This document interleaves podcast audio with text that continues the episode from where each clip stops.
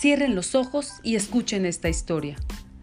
Una pionera del fútbol mexicano junto con su madre narra cómo se enteró de la creación de una liga femenil profesional cuando ella ya no estaba en edad de participar. Pero el destino es caprichoso.